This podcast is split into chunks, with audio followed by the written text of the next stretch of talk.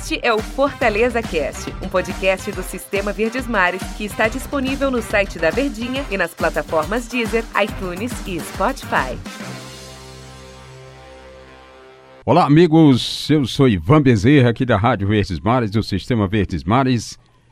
E está comigo André Almeida. Isso, do Tudo Sistema bem, Ivan? Verdes. Tudo bem, André? Prazer mais grande uma vez, estar aqui mais uma vez todo no meu Fortaleza Cast com você para debater um tema hoje que vai gerar debate, hein, Ivan? Para trazer um tema que vai gerar debate. E o torcedor do Fortaleza que está ouvindo o Fortaleza Cast, sem dúvida também vai ficar com a pulga atrás da orelha pelo que a gente vai falar aqui no programa de hoje.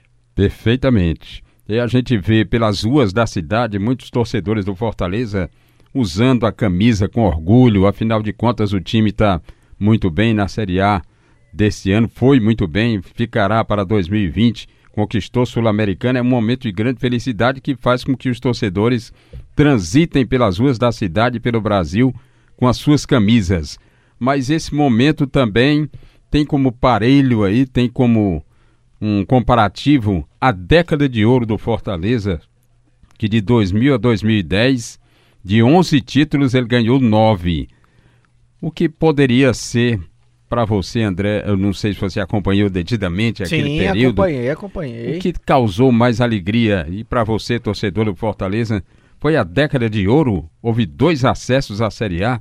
Ou esse momento atual do Fortaleza, em que estágio podemos comparar de êxtase o torcedor tricolor se encontra hoje e se encontrou depois, André Ribeiro? Ivan, André Almeida, desculpe. É, acompanhei é, é, a- o período da década de ouro, não como jornalista, é, ainda não, não era jornalista, mas acompanhei sim, como sempre acompanhei futebol ao longo de toda a minha vida.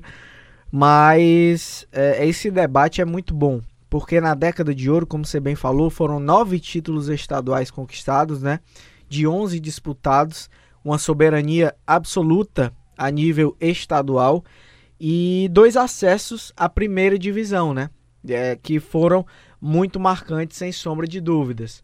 É, além disso, o clube conseguiu estabelecer uma relação de superioridade sobre o maior rival, sobre o Ceará, que foi algo marcante para todos os torcedores do Fortaleza. Foi algo que, inclusive, é, aumentou muito a quantidade de jovens torcedores do Fortaleza, né?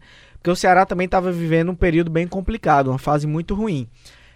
Por outro lado, temos essa década agora que nós estamos chegando ao fim, né, perto do final, que o Fortaleza viveu um período de ostracismo muito grande na Série C, com oito anos na Série C, batendo na trave na, nos jogos de acesso, né, na tentativa de subida e perdendo muitos campeonatos estaduais. O Ceará foi é, tetracampeão estadual nessa década e venceu mais campeonatos do que o Fortaleza, mais campeonatos cearenses. Então, a nível estadual, Fortaleza teve um papel de coadjuvante, né, digamos assim, comparado ao Ceará em números de campeonatos cearenses, tá? Só para deixar bem claro. Por outro lado, Ivan, nessa reta final, Fortaleza teve as maiores conquistas da sua história. Campeão brasileiro da Série B, conseguiu o primeiro acesso, né? Sair da Série C para a Série B. Depois foi campeão brasileiro da Série B da forma como foi, quebrando recordes de forma incontestável. E no ano seguinte, campeão da Copa do Nordeste, campeão cearense, é, vaga inédita na Copa Sul-Americana e permanência na Série A assegurada. Acho que os feitos de agora, a nível nacional, a nível regional, a nível Nordeste e a nível nacional, são mais impactantes e mais relevantes. Por mais que eu entenda que na década de ouro houve um domínio estadual que acaba pesando muito grande, mas agora pelo tamanho das conquistas, pela relevância, pela forma como, como os títulos foram conquistados, os feitos foram realizados, pelo legado que se deixa estrutural de Rogério Ceni, por todas essas questões, eu vou ficar com essa década atual. Eu acho que foi uma década que vai ficar mais marcada na história do Fortaleza. Claro, a década de ouro também, de forma muito bonita, mas pela relevância nacional, eu, eu fico com, com essa década que a gente está vivendo. Não sei se o amigo concorda, se vai ter uma opinião contrária, porque vivenciou também bem de perto aquele período. Acho que os torcedores estão até bem divididos, mas, na minha opinião, essa década agora é mais relevante pelo peso das conquistas nacionais. O amigo está se lembrando também, lógico, né, de que teve o acesso em 2002 para a Série A, uma grande alegria, e outro acesso em 2004, né? Foram dois acessos Isso. assim e agora só um, mas só que o acesso atual ele tem como assim um corolário, um, um ornamento de que houve outras conquistas, né? Mas agora, André, tem a situação do seguinte: esse time atual do Fortaleza que conquistou tudo isso, ele é bem, é, digamos assim, cirúrgico e tal, efetivo. Teve um comandante muito, muito organizado que deu um direcionamento ao time. Porém, o outro, a, a década de ouro, ela trouxe ídolos que até hoje marcam a torcida, né? Como Clodoaldo, que foi o maior craque que a, a, geração nova do Fortaleza viu jogar, e o futebol cearense também. E vários outros Rinaldo, aí. né? Rinaldo. O Erandi jogou nessa década. Ronaldo Lúcio Angelim, Bala, Ronaldo Angelim. Lúcio Bala, é, Dude, Daniel Frasson. Mazinho Lima também, Mazinho né? Lima, Vinícius, e Finazzi que veio por aqui. Houve uma Foram satisfação, Bosco, né? né? Acho que Maisena. Bosco, exatamente, Maisena, Jefferson, goleiro. Houve é, é, o orgulho desses caras terem surgido, mas que também o, os títulos dessa década eles se batem com essas emoções do torcedor, né? Verdade, e isso aí que você falou, Ivan, acho que é muito importante e curioso porque tem um, uma relação afetiva, né? A questão dos ídolos, dos personagens marcantes. Isso acaba também pesando muito pro lado do torcedor. Torcedor que é muito pra emoção, né? Pro lado mais passional. E acho que isso aí é bem pontuado. Eu não tinha nem pensado nisso, sabe, Ivan? Perfeito. Na questão desses personagens marcantes que na década passada, de fato, a década de ouro, de fato, é, teve uma quantidade maior de personagens marcantes, de ídolos, assim, digamos, né? A questão dos acessos, eu também concordo, foram dois acessos naquela época, né? Mas o que eu acho, fazendo contraponto aqui, é porque também depois o clube acabou sendo rebaixado.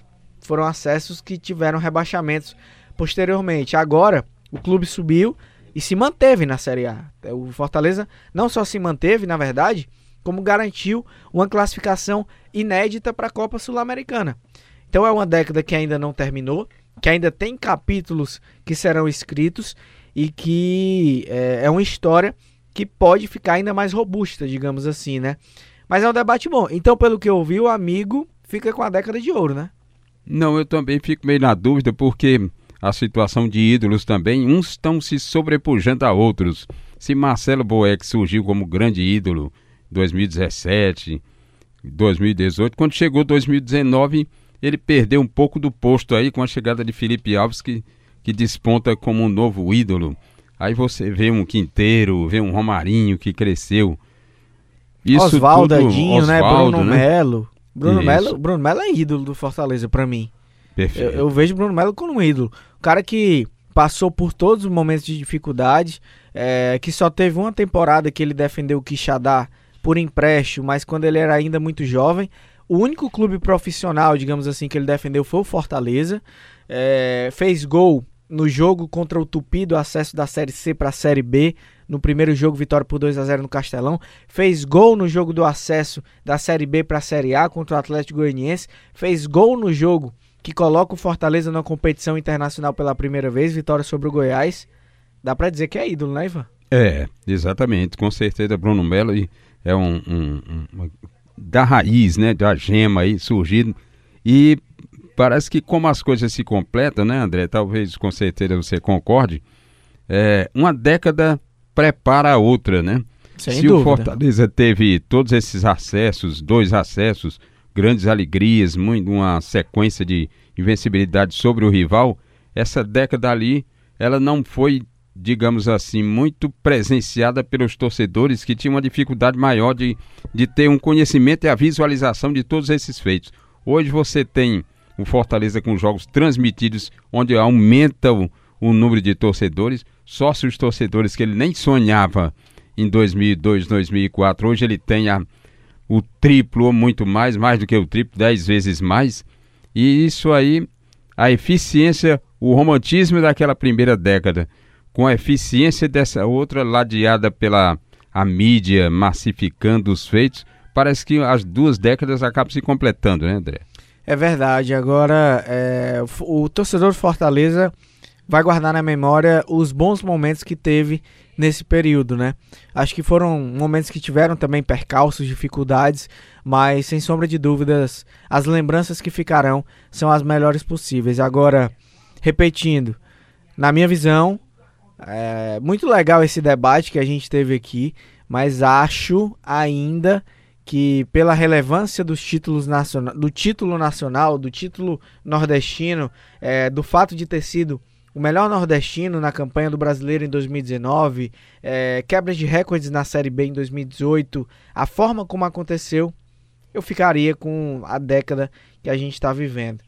E tem um ídolo, para finalizar, tem um ídolo aí que é o ídolo dos ídolos do Fortaleza, que é exatamente o Rogério Senna. Exatamente. E tem o Marcelo Paes também, né? A gente pode colocar nessa conta, também. que é um cara também determinante para todo para tudo que está acontecendo. Então, acho que são dois personagens muito marcantes na história do Fortaleza. O Rogério Ceni como o maior treinador da história do clube também, que sem dúvida um ídolo que vai ficar por muito marcado na história e na lembrança do torcedor tricolor. O amigo vai vai é, escolher entre alguma década, a de ouro ou a de, a de agora, não, por mais não, difícil que seja? É, eu acho que não, e as duas se completam, mas eu acho que a atual, diante dos feitos e das aquisições, os feitos e aquisições marcam mais o torcedor do que um ídolo que pode, de repente, mudar de clube ou desagradar a torcida. Mas foi um bom papo, André. Espero que o torcedor tenha escolhido o seu lado ainda. Lembrando que o Rogério ainda não definiu se fica ou se não fica, mas é mais um podcast, um Fortaleza Cast para você. Agradecendo a você, André Almeida. Eu que agradeço. Por mais essa participação, querido. Valeu demais, Ivan. Muito obrigado pelo convite. Prazer imenso estar aqui. Estou à disposição. Sempre que, que o amigo precisar, estamos aqui para participar do Fortaleza Cast, um debate hoje que foi muito bom, inclusive, viu? Que bom. O tempo passou rápido. Um abraço, torcedor do Fortaleza e ouvinte da Verdinha.